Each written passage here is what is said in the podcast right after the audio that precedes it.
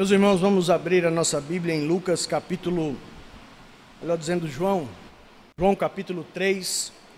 Vamos ler do versículo 18 até o versículo 21 de João capítulo 3. Queridos irmãos, hoje pela manhã nós refletimos na palavra de Deus sobre Cristo, Jesus Cristo, o Senhor e Salvador. E Tiramos alguns pontos da passagem bíblica que selecionamos e agora estaremos na segunda mensagem refletindo sobre, sobre Jesus Cristo, o Senhor e juiz. Se por um lado a mensagem bíblica é que em Cristo Jesus nós podemos ser salvos, se por um lado a mensagem bíblica da boa nova, do evangelho, né, de que Cristo, em Cristo Jesus, é possível ter sim o perdão dos pecados. A mensagem bíblica também é verdadeira, igualmente cristalina, igualmente intensa, de que aquele indivíduo que não crê em Jesus Cristo e não crendo também não entrega a sua vida, não coloca a sua vida de conformidade com a vontade do Senhor, este também não receberá o céu. Claro que o céu não é dado por obras, mas pela graça, mediante a morte substitutiva de Cristo, concedida àqueles a quem Deus concede arrependimento, fé e arrependimento. Aqueles que não demonstrando fé e arrependimento e, portanto, não sendo alvos do poder de Deus na operação do novo nascimento, estas pessoas, a Bíblia diz que irão para o inferno, irão é, gozar, ou melhor dizendo, viver uma eternidade distante de Deus, ou pelo menos da presença abençoadora de Deus, porque o inferno não implica na ausência de Deus. O inferno implica sim na presença de Deus, mas não no modo abençoador. Algumas pessoas,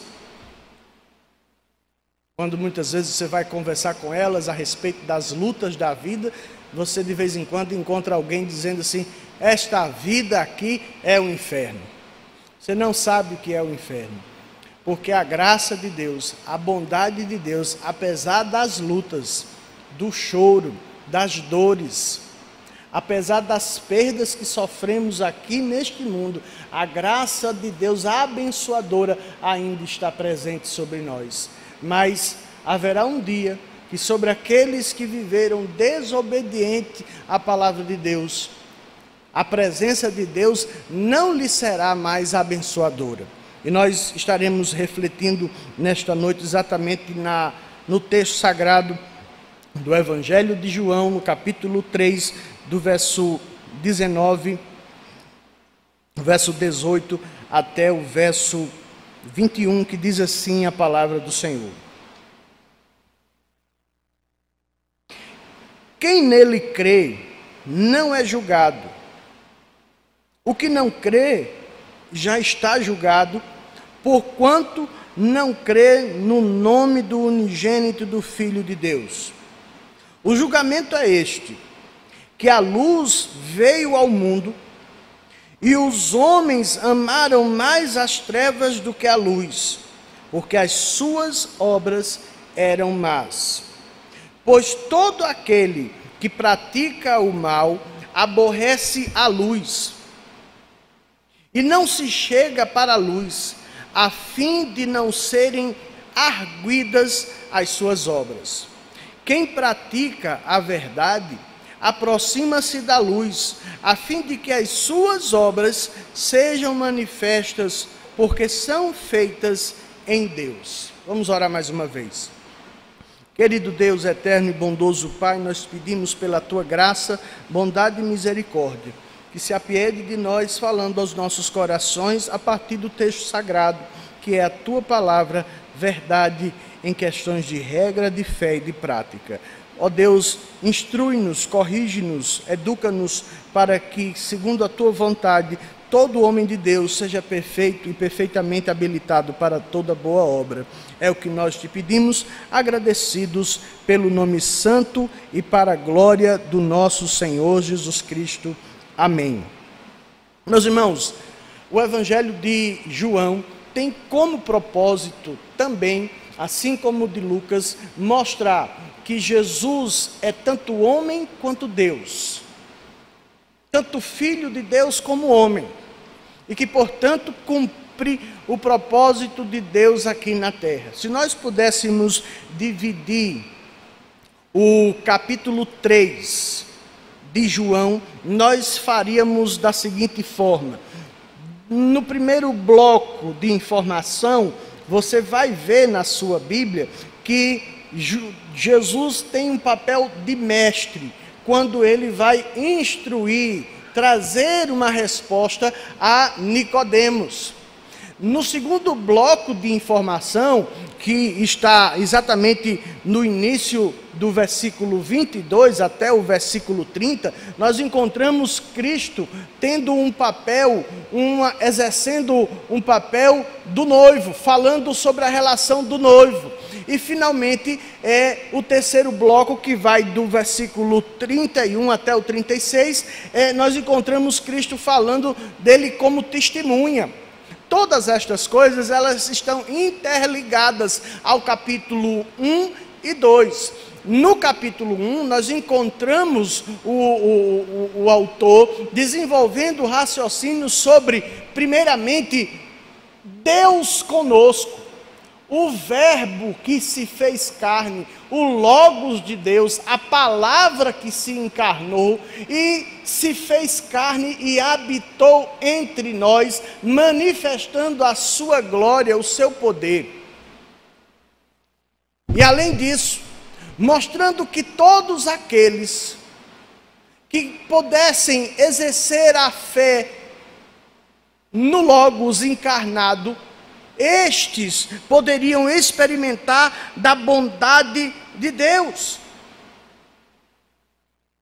Se Deus manifestou-se na pessoa do Logos, a pessoa do Senhor Jesus Cristo, e veja bem, a Bíblia ela não tem, ela não possui, você não vai encontrar o termo trindade na Bíblia.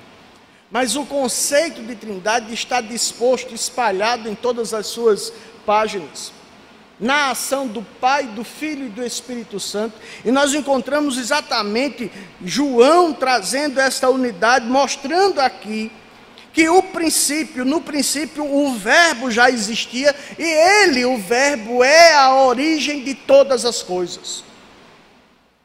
E que a vida estava nele. E que a luz, a linguagem de João é de que a luz resplandece sobre as trevas. E aí no versículo 6 em diante, ele desenvolve exatamente o papel de João a respeito da luz. O Verbo estava no mundo, Deus presente, Deus com a gente. Como o autor do, do livro Maravilhosa Graça, ou melhor dizendo, o Jesus que eu nunca conheci, Filipians, quando ele escrevia algumas coisas que eram é, minimamente coerente com a palavra de Deus, e agora me parece que houve um certo distanciamento da ortodoxia, mas quando ele refletindo sobre essa ideia da encarnação, ele traz uma, uma história lúdica, quando ele diz que existia um anjo, isso é lúdico, viu irmão? Isso é só ilustração.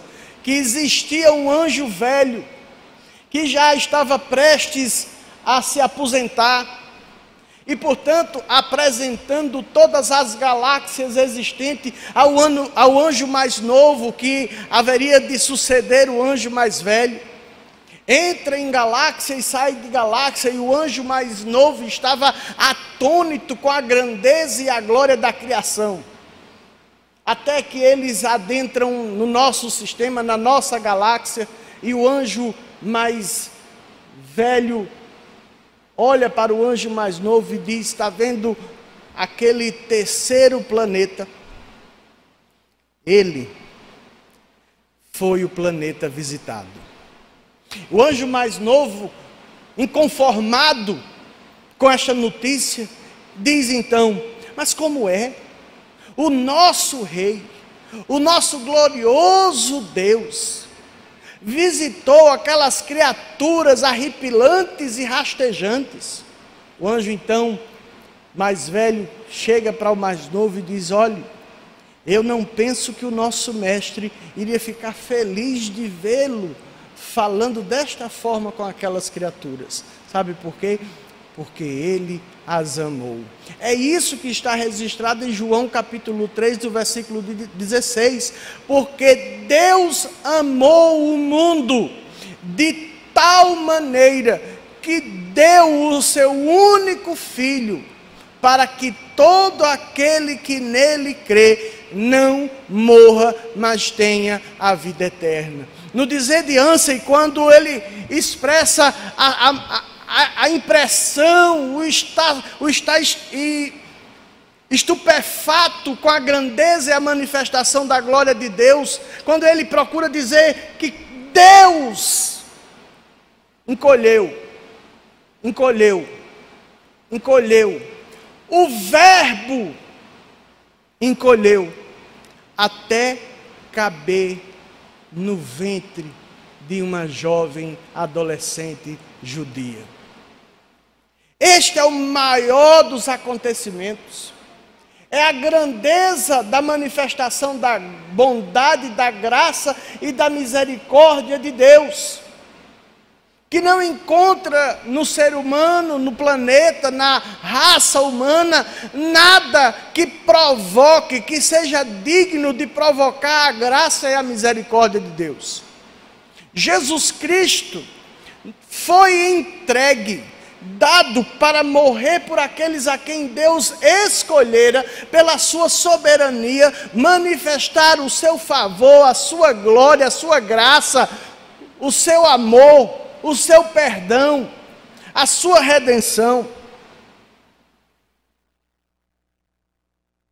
Por isso que o versículo 10 diz: O Verbo estava no mundo, o mundo foi feito por intermédio dele, mas o mundo não o conheceu. Veio para o que era seu, e os seus não receberam, mas a todos quanto o receberam deu-lhes o poder de serem feitos filhos de Deus, a saber, os que creem no seu nome.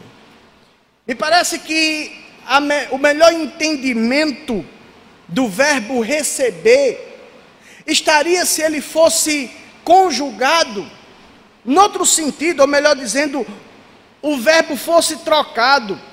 Ao invés do verbo receber, o verbo reconhecer por conta de um contexto de promessa. Porque a vinda do Messias não era uma notícia nova, mas uma notícia velha, uma notícia antiga, que inclusive provocava o coração das pessoas no sentido de que ele pudesse já chegar e trazer a libertação das amarras do Império Romano. O Messias já havia sido prometido, o Cristo já havia sido prometido, o povo judeu já estava esperando que ele chegasse, segundo a promessa de Deus, a partir de Gênesis capítulo 3, no versículo 15. Portanto, se o verbo presente fosse trocado pelo verbo receber, talvez nós teríamos um entendimento melhor, porque o verso 20, o verso 11 diz: "Veio para o que era seu e os seus não receberam e não receberam porque não conheceram Cristo Jesus como sendo Cristo". Esta é a grande problemática que se estabelece no evangelho. Esta é a grande questão que leva-nos ao que refletimos hoje pela manhã, quando lemos a narrativa da crucificação. O que levou Jesus à cruz, para além dos propósitos de Deus, porque ele veio, ele nasceu para morrer e morrer pelos nossos pecados. A morte de Cristo não era uma possibilidade, a morte de Cristo era uma certeza. Mas Cristo foi conduzido pelas mãos de pessoas que não reconheceram ele como sendo o Messias, por isso que o acusaram de blasfêmia. Por isso que os religiosos da época reagiam como reagiram. Mas entre tantos religiosos, entre tantos doutores de teologia, destaca-se um homem chamado Nicodemos. Que alguns procuram justificar o porquê fora encontrar Jesus à noite, alguns dizem que ele não tinha propósito de se esconder, porque veja bem, Nicodemos era um fariseu, mas não necessariamente fariseu no ponto pejorativo. Porque nem todos os fariseus eram hipócritas, senão homens zelosos, homens que cuidavam de tudo aquilo que era sério e que fazia menção, que dizia respeito às coisas de Deus. Você não encontra Cristo em nenhum momento afirmando que todos os fariseus são sepulcro, sepulcro caiados. O fariseu era um homem zeloso, conhecedor da lei, mas que pelo exercício da sua espiritual, da sua religiosidade, fora da graça, da compreensão do, do que significava viver para Deus, se tornaram hipócritas porque nem eles próprios suportavam o peso que eles colocavam nos ombros das pessoas. E Cristo sabia destas coisas porque ele sabe de todas as coisas. Assim como leu o pensamento daquelas pessoas que estavam julgando-o quando desceram um paralítico sobre diante de todos e diante de Cristo. E nos seus pensamentos, eles cocheavam críticas e censuras a Cristo, e ele então lhes responde dizendo o que é mais fácil dizer a este homem: perdoados estão os teus pecados, ou dizer: levanta e anda. Então Cristo diz para que saibais que o Filho do Homem tem poder, não apenas para curar, mas para perdoar pecados. Cristo então opera mais um sinal, mais um milagre, não de forma gratuita, porque saiba de uma coisa: Deus não faz absolutamente nada sem um propósito. Deus não opera cura nem milagre. O Espírito Santo não operou na história do Velho Testamento e nem enquanto Cristo esteve aqui de forma gratuita. Porque o propósito e o compromisso de Deus nunca foi comigo e nem com você Saiba de uma coisa: Deus, Ele não tem compromisso com você e nem comigo, com os seus projetos e nem com os meus. O compromisso de Deus é com a glória do seu nome. Embora ele tenha prazer de abençoar as suas criaturas, ele abençoa para a glória do seu nome. Embora ele separe um povo para si, ele tenha prazer em abençoar o seu povo, aqueles que em Cristo Jesus ele justifica, ele redime, ele adota e recebe na sua presença. Sabe por que Deus faz o que faz? Para a glória e louvor do seu nome, porque ele é soberano. Mas o fato é que um religioso adentra ali no ambiente em que Cristo estava. Nicodemos. Entre os fariseus, um homem chamado de príncipe, e foi de noite ter com Jesus, porque reconhecia que Jesus era o mestre e que, em decorrência das operações de milagres e de obras extraordinárias, era da parte de Deus. A pergunta é simples é objetiva, é direta, não poderia ser diferente.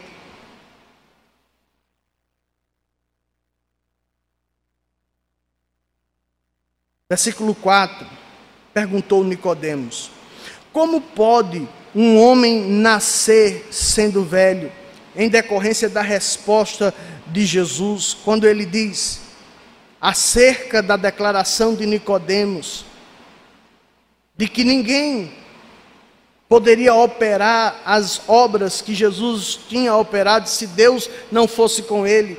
E então Jesus responde, diz: Em verdade, em verdade te digo que se alguém não nascer de novo, não pode ver o reino de Deus. Então Nicodemos pergunta sobre qual seria o processo do acontecimento deste ato. E Jesus então responde: Em verdade, em verdade te digo quem não nascer da água e do espírito não pode entrar no reino de Deus. O que é nascido da carne é carne, o que é nascido do espírito é espírito. Não te, não te admires em eu te dizer, importa-vos nascer de novo. É por isso que esse primeiro bloco, do versículo 1 até o versículo 18 vai mostrar exatamente, melhor dizendo, até o versículo 21, vai mostrar exatamente o papel de Cristo como mestre, porque ele está instruindo. Ele está ensinando, no versículo 10 ele diz: Tu és mestre em Israel e não sabes, não compreende estas coisas. Em verdade, em verdade te digo, que nós dizemos o que sabemos e testificamos o que temos visto, por isso que o terceiro bloco de informação está presente do versículo 31 até o versículo 36, que apresenta Cristo como testemunha daquilo que ele viu e ouviu. Por isso que o texto diz: quem vem das alturas certamente está acima de todos. Quem vem da terra é terreno e fala da terra. Quem veio do céu está acima de todos. Por isso que ele diz, em verdade, versículo 11: Em verdade, em verdade te digo que nós dizemos o que sabemos e testificamos o que temos visto. Contudo, não aceitais o nosso testemunho. Não aceitam porque não reconhecem. Aí sim, e porque não reconhecem, não recebem.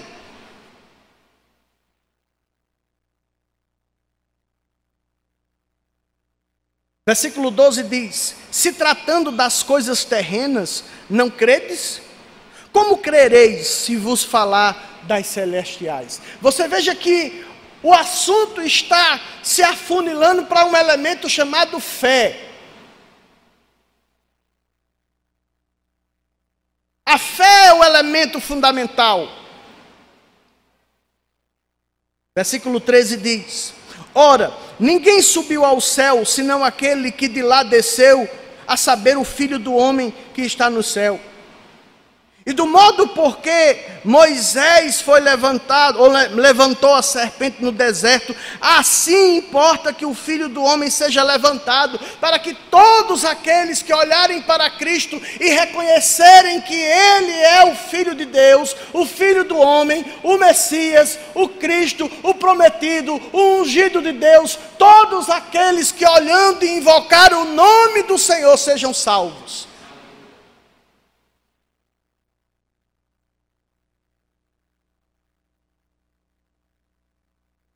Para que todo o que nele crê tenha vida eterna. Versículo 15. E agora faz todo um sentido, porque nós estamos ainda no ambiente de reflexão. Ele então diz que a manifestação do amor de Deus se deu na pessoa do seu filho, o filho do homem que desceu do céu, segundo o apóstolo, quando ele diz que Cristo se despiu da sua glória para viver entre nós, porque Deus amou o mundo de tal maneira que deu o seu único filho, para que todo aquele que nele crê não pereça, mas tenha a vida eterna. E aqui nós encontramos exatamente dois pontos, a partir do versículo 17 até o versículo 21, nós encontramos dois pontos que estabelecem duas categorias de pessoas. Primeiro,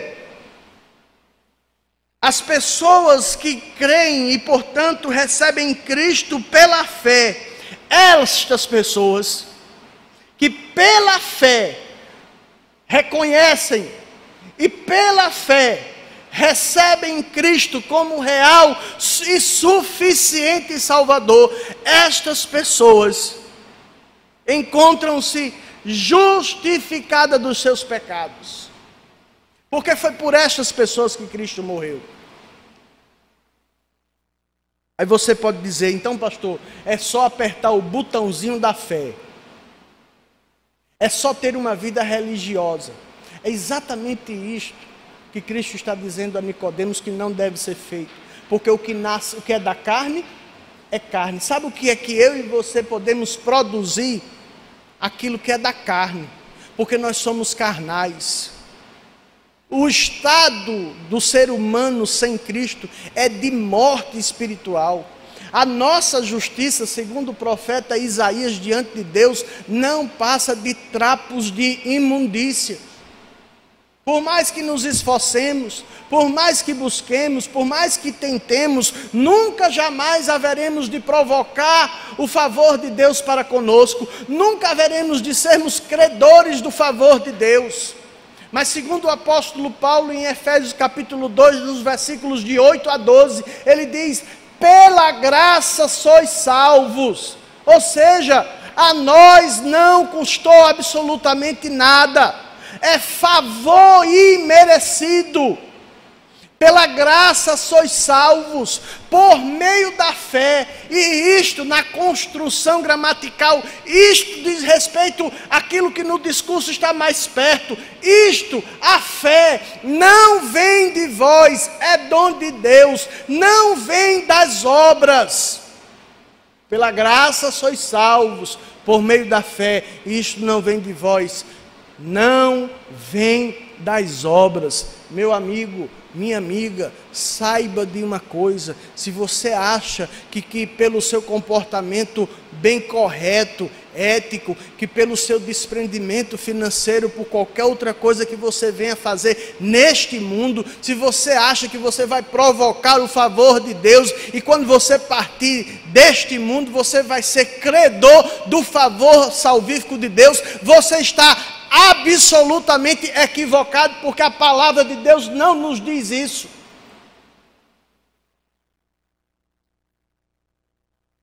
O primeiro grupo de pessoas são estas. Aqueles a quem Deus, aquelas a quem Deus amou. Para que todo aquele que nele crê não morra, mas tenha vida eterna. Porquanto Deus enviou o seu Filho ao mundo não para que julgasse o mundo, mas para que o mundo fosse salvo por meio dele. É por isso que João retrata exatamente no versículo 6 do capítulo 14 desse mesmo evangelho a grande verdade acerca do caminho, dos passos do ser humano. Ele diz: Eu sou o caminho, eu sou a verdade. Eu sou a vida. Preste atenção, ninguém vem, vem ao Pai a não ser por mim. Cristo é o Criador, o sustentador de todas as coisas e é o Redentor é aquele que redime, que na cruz morreu a nossa morte, segundo o que o próprio profeta já, vi, já fora conduzida a pregoar e dizer: o castigo que nos traz a paz estava sobre ele, e sobre as suas pisaduras somos sarados. Por isso que Paulo vai para o raciocínio em Colossenses capítulo Primeiro, quando ele diz: Se fostes ressuscitados com Cristo, porque aquelas pessoas que são alcançadas pelo poder transformador, que se chama novo nascimento, operado na vida daqueles a quem Deus concede fé, pelo convencimento do pecado, da justiça e do juízo, onde compreende-se que a palavra de Deus é verdade em todo o seu conteúdo e tudo aquilo que ela diz a meu respeito, de que eu estou morto nos meus delitos e pecados e, portanto, a minha vida, por mais que eu tente, ela é sem habilitação, sem crédito, porque eu estou morto A palavra morto é a mesma palavra necros, que é exatamente um corpo sem vida que está em estado de putrefação. É isso que a palavra de Deus diz a meu respeito a, a, a respeito de qualquer pessoa, que sem Cristo nós estamos na escuridão sem luz, sem Deus no mundo. Por isso que Paulo diz em Romanos capítulo 6: não há quem entenda, não há quem faça o bem, porque todos se extraviaram e a uma se fizeram inúteis. Não há quem busque a Deus. O convencimento de que humilhados diante de Deus, temos um único caminho, uma única possibilidade, uma única opção reconhecendo que Cristo é o enviado de Deus para salvar aqueles que se arrependem e que, portanto, refletindo sobre os seus pecados, entendem que são merecedores, sim, não do céu, e sim do inferno.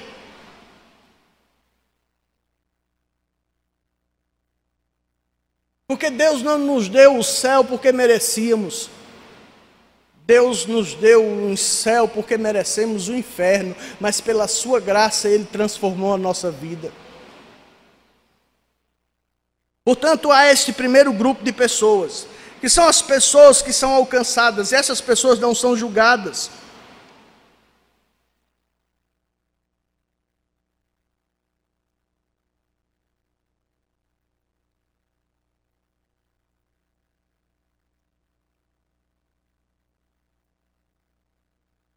Quem crê nele, ou quem nele crê, versículo 18, não é julgado. O verbo que está presente aqui é um verbo que nos leva a compreender a ação de Deus. Versículo, o versículo 17 nos mostra, nos leva a uma compreensão daquilo que Deus tem operado por meio do Senhor Jesus Cristo na nossa vida. Veja o versículo 17. Melhor dizendo, no, no versículo 18. Quem nele crê não é julgado.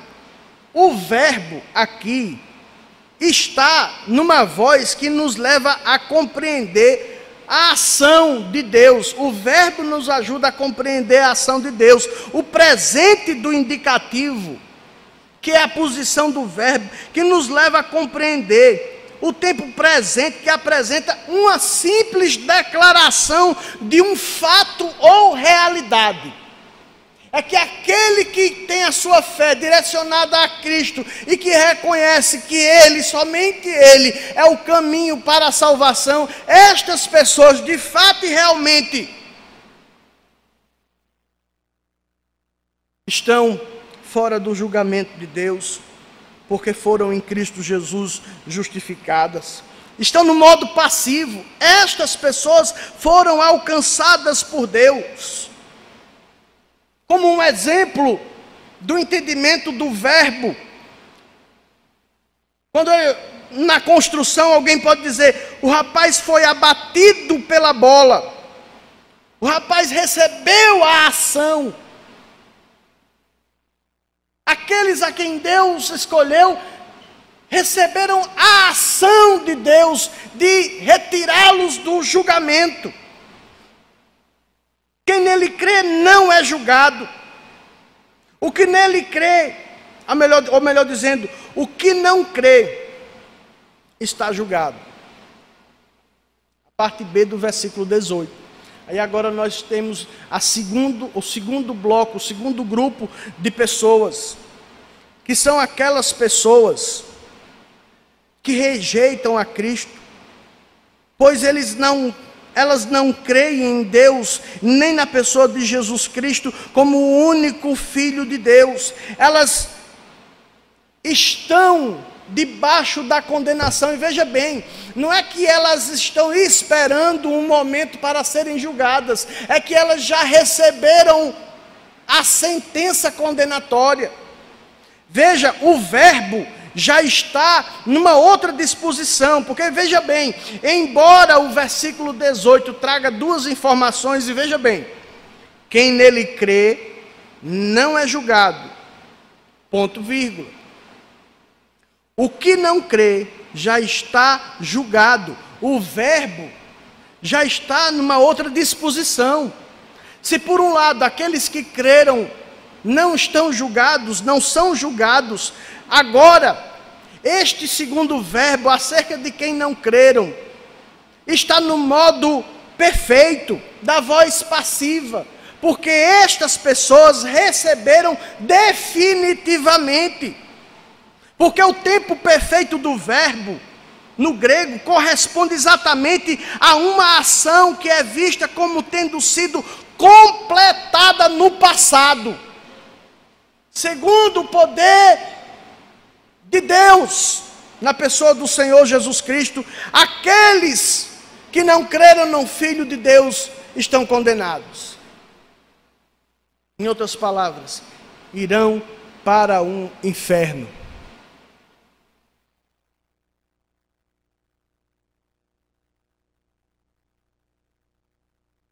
Werner Bohr, quando fala sobre isso, ele diz: cada pessoa que crê, que recebe a fé de Deus, por meio do, da ação do Espírito Santo, cada pessoa que crê tem o privilégio de viver e morrer com a bendita certeza: eu não serei julgado.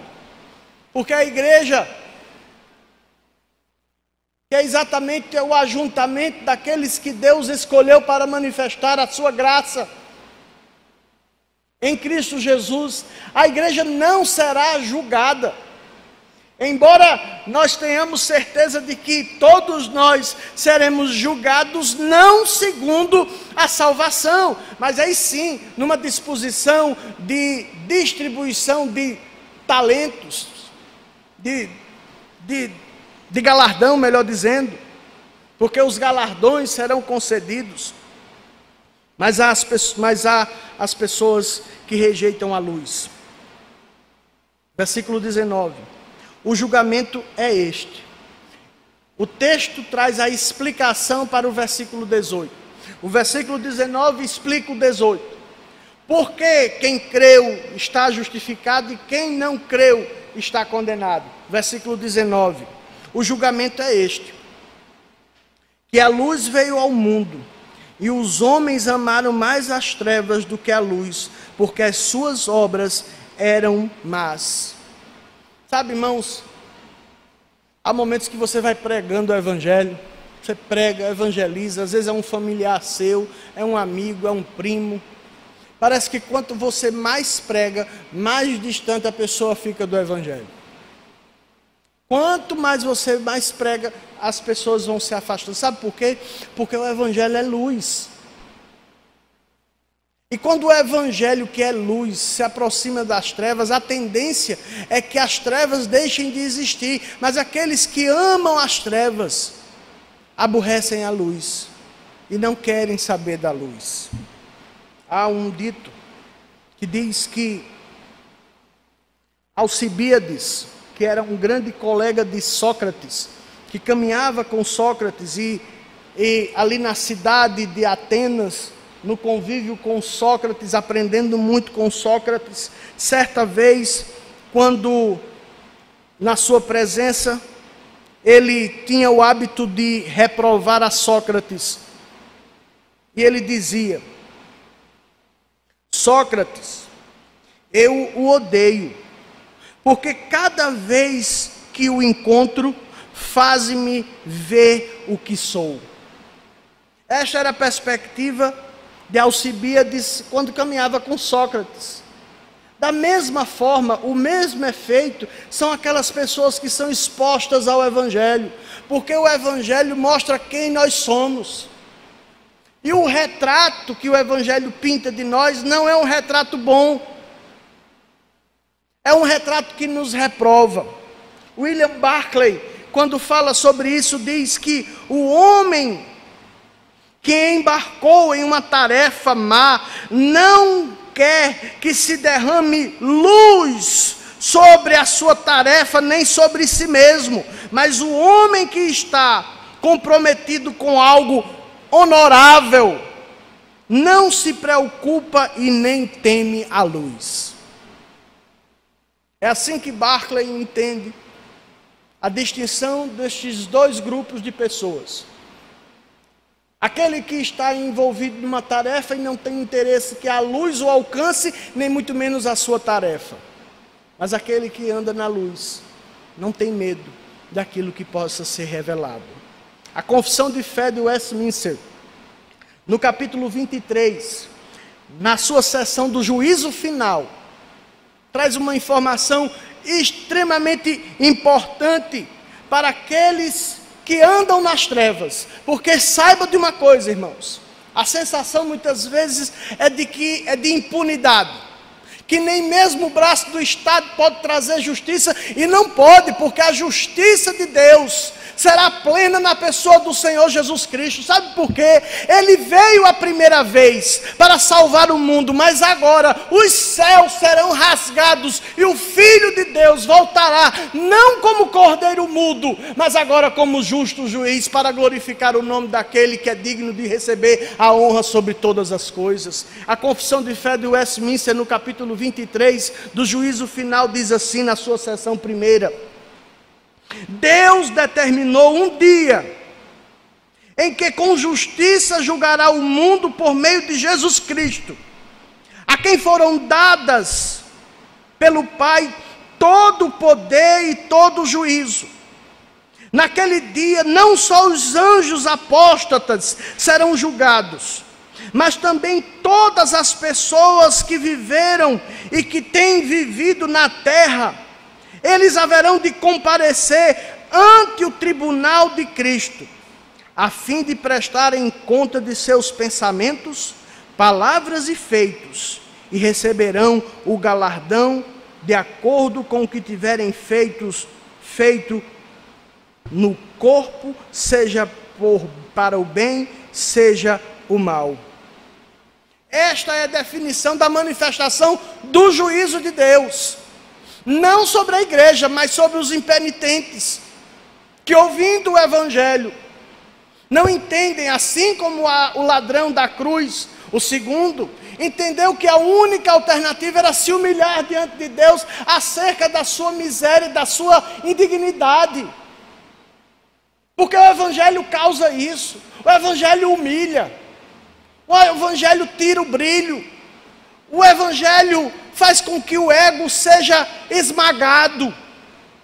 Porque quando nós nos humilhamos perante a potente mão de Deus, Ele, pela Sua graça, mediante Cristo Jesus, nos recebe e nos justifica.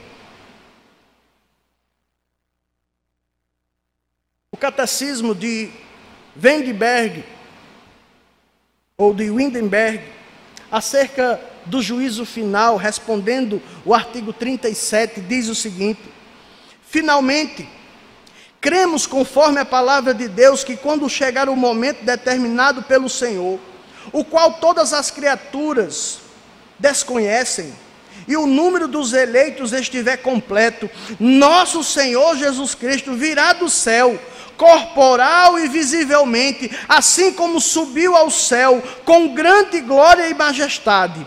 Ele se manifestará juiz sobre vivos e mortos, enquanto porá em fogo e chamas este velho mundo para purificá-lo.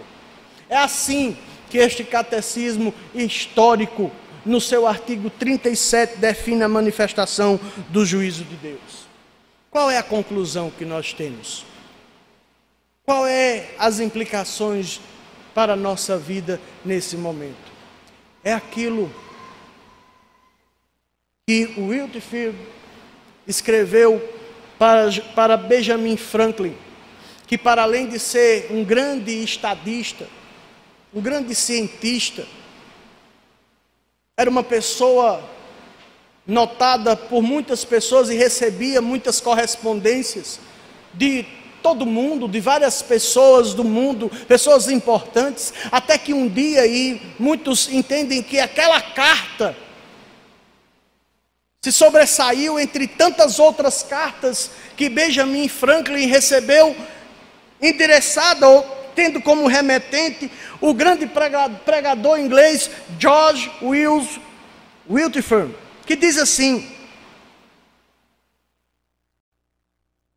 Assim como fizeste tamanho progresso na investigação dos mistérios da eletricidade, porque ele diz na sua carta: Venho instar com muita humildade que atentes diligentemente para o mistério do novo nascimento. Trata-se de um estudo de suma importância e interesse, que, quando dominado, o recompensará ricamente por seus esforços. Este era o raciocínio e o conselho de George Wiltford a Benjamin Franklin, que entre tantas, tantas outras ciências, ele pudesse se atinar acerca de algo real e necessário chamado novo nascimento. A minha pergunta é: em que lado destes dois grupos você está?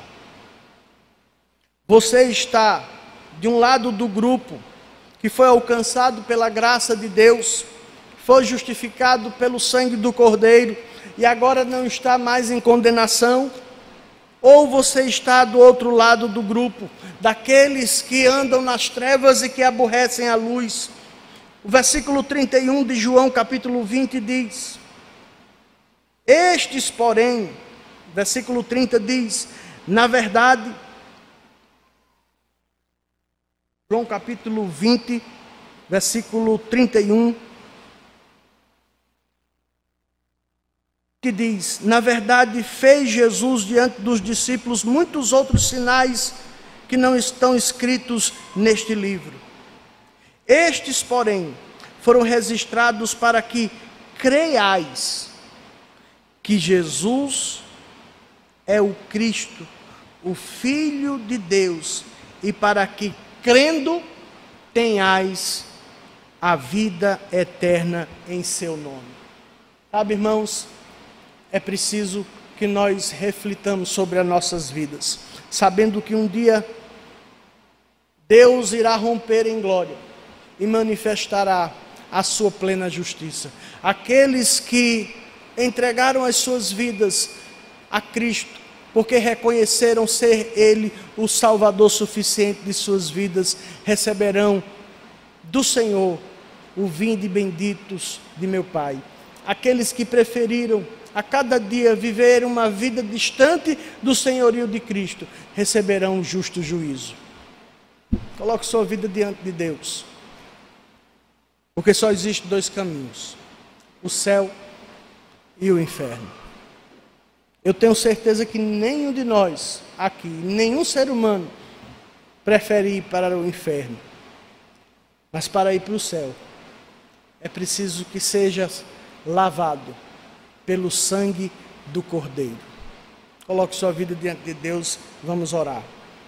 Querido Deus eterno e bondoso Pai. Nós louvamos o teu nome pela tua graça, bondade e misericórdia. E te pedimos, ó Deus, que operes na nossa vida tudo o que é necessário, segundo o teu poder e para a glória do teu nome. Convencendo aqueles que não te conhecem como o real e suficiente Salvador, segundo a tua boa vontade, segundo o teu propósito, segundo a tua eleição e para a glória do teu nome. Ó Pai, opera o convencimento peca, do pecado, do juízo. Fortalece a tua igreja, glorifica o teu nome. É o que nós te pedimos, agradecidos pelo nome santo e para a glória de Jesus. Amém.